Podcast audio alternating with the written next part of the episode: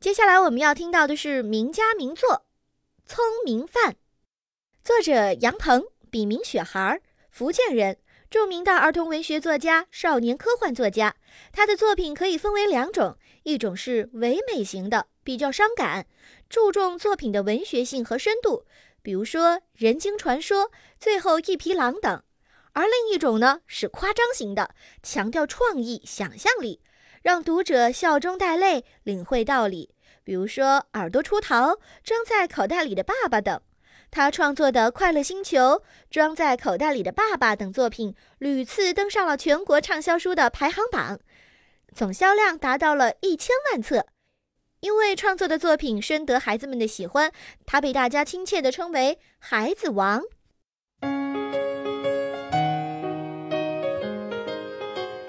你相信吗？这个世界上有一种米，叫聪明米，用聪明米煮的饭叫聪明饭。不管是谁吃了聪明饭，就会变得比原来更聪明。这种事情要是别人跟我说，打死我也不会相信的。但偏偏发明这种聪明米的人是我爸爸，而世界上第一个因为吃了聪明米而变聪明的人是我自己。因此。我不信也不行。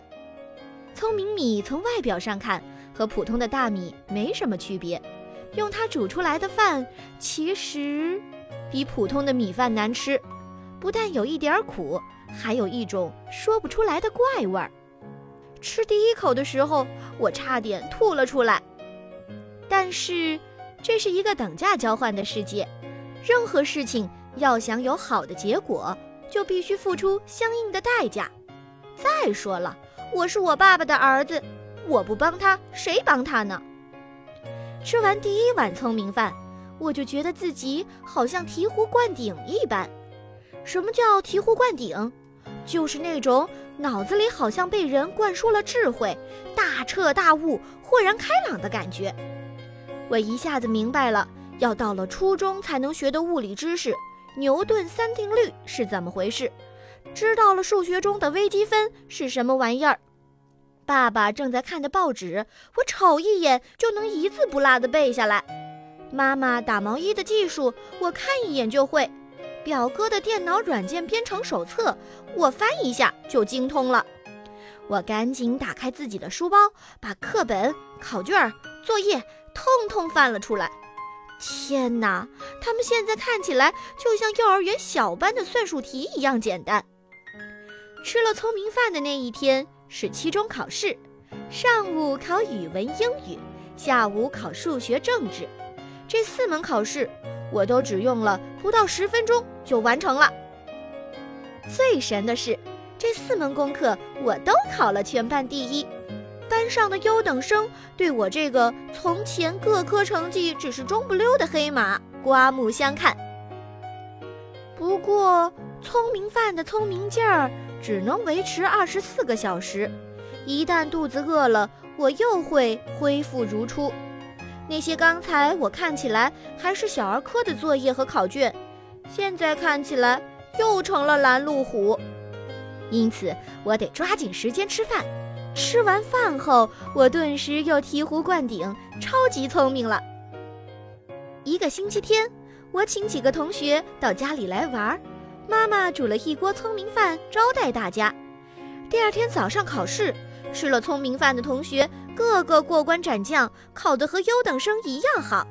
考完试，他们几个围着我，不停地追问到底是怎么回事呀？我没有办法，只好跟他们讲了我爸爸公司生产聪明米的事情。说完之后，我叮嘱他们千万别把秘密说出去呀。可这些家伙。哪里会听？刚出了我家的大门，就把事情宣扬出去了。结果第二天，聪明饭的妙处不胫而走，全市的人民都知道了。于是，爸爸公司生产的聪明米被抢购一空，聪明饭很快在城市里流行起来。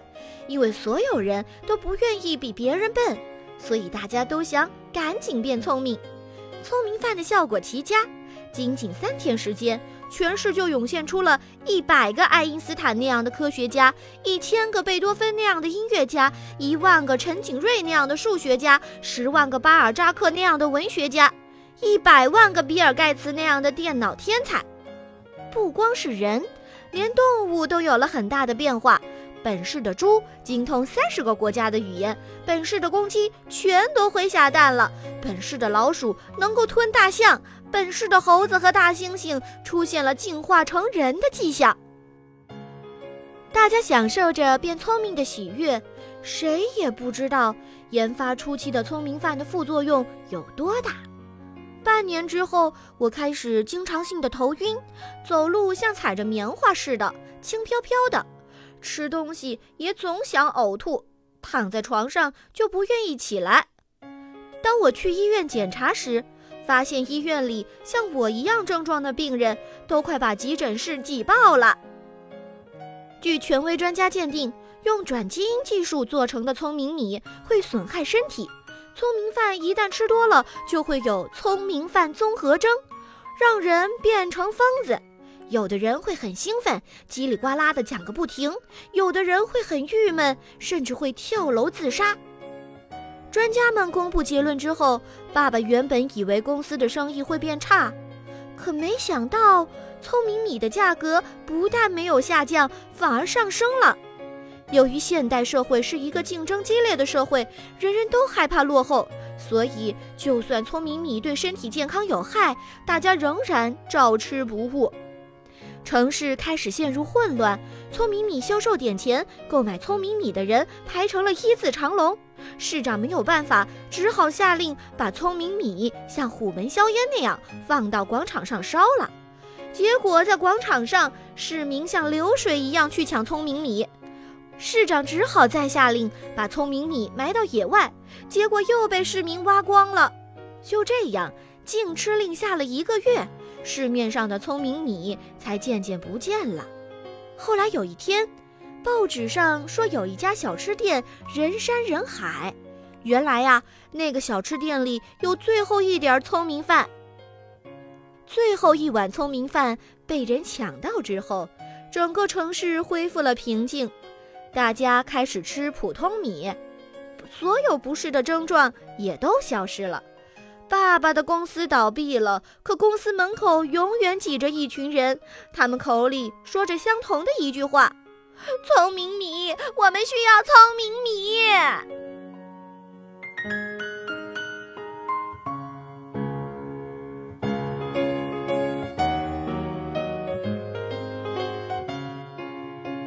我觉得这个童话的结尾确实很有警示的味道。人们还是在不计代价、不计后果地寻找仅剩的一点聪明饭，即使知道有副作用，可还是为了眼前的利益而做出错误的选择。大家有时候是不是也和故事中的人们一样呢？明知道一些零食啊、快餐呐对身体有害，但是仍然忍不住嘴馋；明知道平时不努力，考试没有好成绩，但仍然期待着奇迹的降临。要知道，童话可以有美好的结局。可是，在现实生活中也会如此吗？